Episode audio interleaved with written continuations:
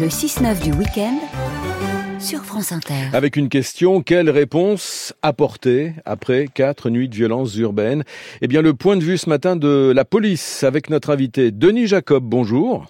Bonjour. Vous êtes secrétaire général du syndicat Alternative Police CFDT. Hier, Emmanuel Macron a demandé des moyens supplémentaires pour contenir cette colère. 45 euh, 000 policiers la nuit dernière, euh, pour au final une nuit euh, certes un peu plus calme que les précédentes.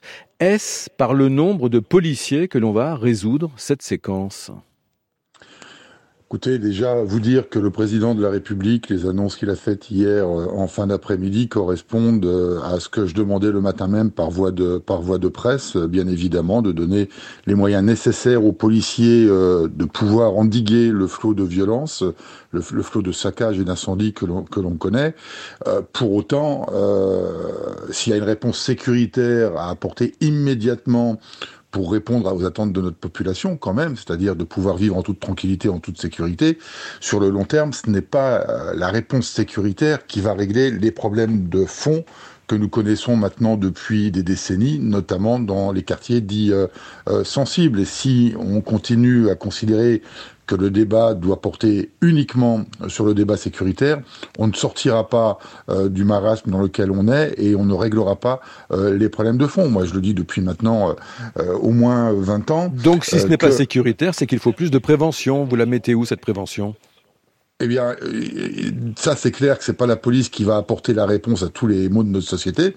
Euh, cette prévention, euh, elle vient par rapport à ce que tous les acteurs concernés, concernés directement et indirectement par les difficultés qu'on rencontre dans ces quartiers, de les réunir de discuter et de trouver des, des, solutions. Alors il y a eu des tentatives, euh, quel que soit d'ailleurs le, le, gouvernement, euh, et je regrette notamment que le, le, le, rapport Borloo qui a été rédigé il y a quelques années, 2017-2018 il me semble, eh bien euh, n'ait pas été euh, complètement développé. Et il préconisait notamment un développement de ce qu'ils appelaient l'armée de la République, c'est-à-dire tout un tas d'acteurs sociaux, justement pour prendre en charge les, les, les, jeunes qui sont en déshérence, qui sont en déscolarisation. Voilà, l'éducation nationale qui a son, son, rôle à jouer, euh, la justice, les services publics. Aujourd'hui, dans les quartiers sensibles, on a une certaine population qui considère, certainement à juste titre, qu'elle est une euh, population de seconde zone. Or, on ne peut pas continuer comme ça.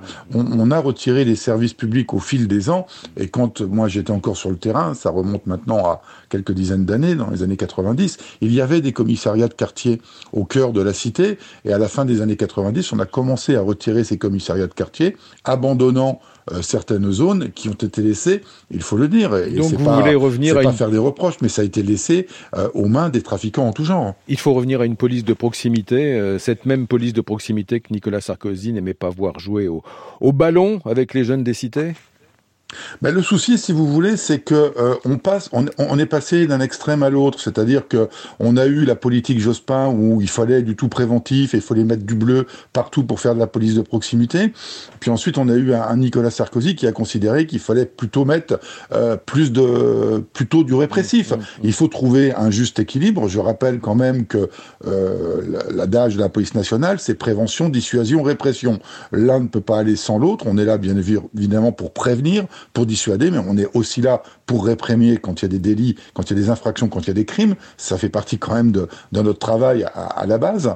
Euh, et donc, il faut trouver le juste équilibre. Et ce juste équilibre, euh, on ne les trouvera qu'en réunissant les acteurs sociaux, l'éducation nationale, la justice, la police, les élus, pour qu'ensemble on puisse trouver les bonnes solutions. Mais si on continue mm. à considérer que seule la police, euh, en, en, intervenant dans les quartiers, réglera le problème, c'est faux. Vous savez, aujourd'hui, euh, ah, nous sommes à part l'éducation nationale, la population, elle voit quoi comme service public? Elle voit la police et, et, la police quand elle va dans ces quartiers, euh, eh bien, elle y va en général pour intervenir sur des problèmes, donc plutôt pour réprimer.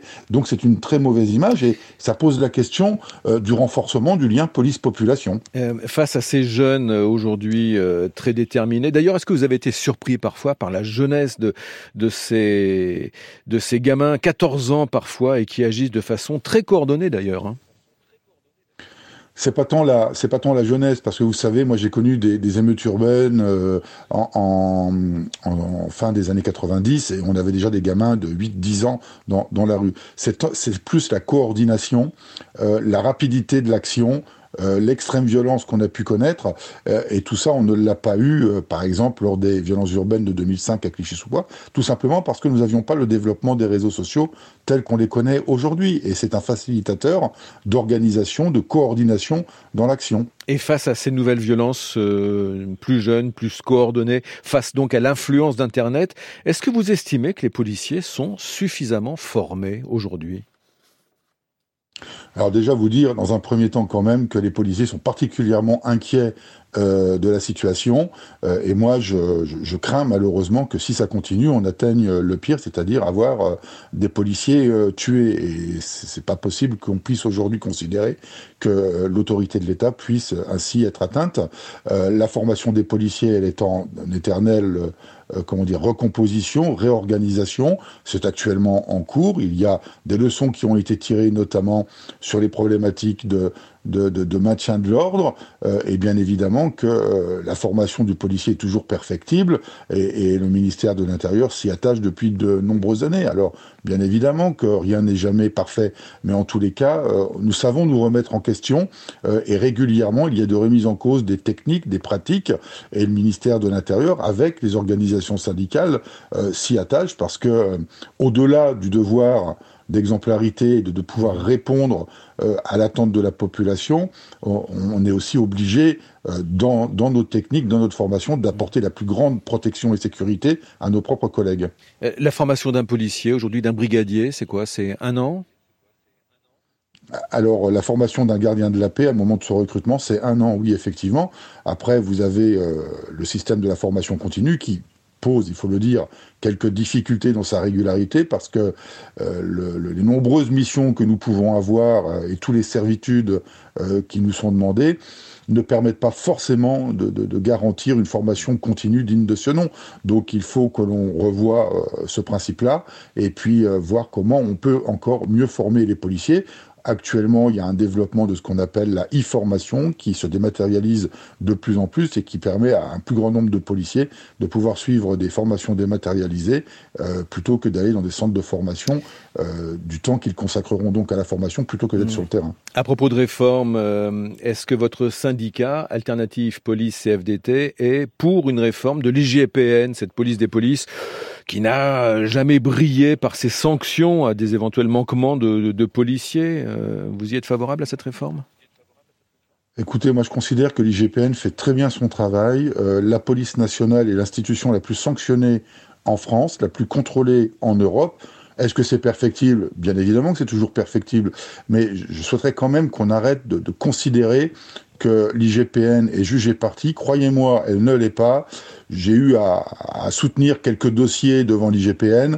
Je peux vous garantir qu'elle ne laisse rien passer, qu'elle ne fait pas son de cadeaux et puis qu'elle fait son travail d'institution de, contrôle. Euh, la réformer, je ne suis pas sûr que ce soit euh, euh, la bonne la bonne solution. Vous savez, des conseils de discipline, il y en a un en Ile-de-France, à la préfecture de Paris, tous les mercredis. Donc je peux vous dire qu'il y a du contrôle, il y a de la sanction, et que le système est quand même pas trop mauvais, euh, qui ne justifie absolument pas d'aller réformer l'IGPN. L'ONU a demandé hier à la France de se pencher sérieusement, je cite, sur les problèmes de racisme et de discrimination raciale au sein de ses forces de l'ordre.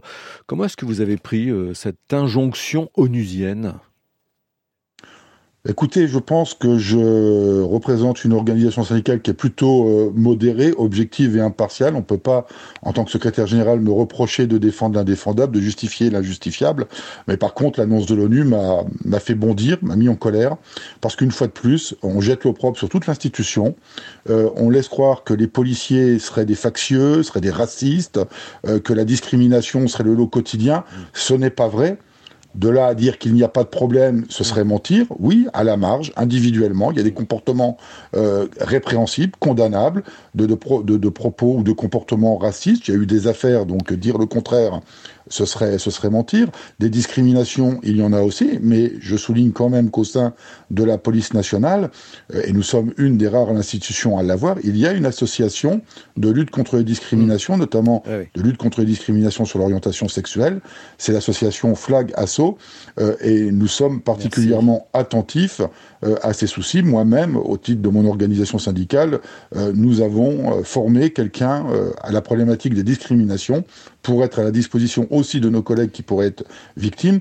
Mais très honnêtement, ce qui se passe dans la police, c'est à l'image de la société. Ça reste très marginal. Et puis quand même d'ajouter que la police est il faut conclure maintenant. Ah bah. Il y a une très grande mixité euh, sociale avec des policiers de toute origine. Merci. Denis Jacob, secrétaire général du syndicat Alternative Police CFDT.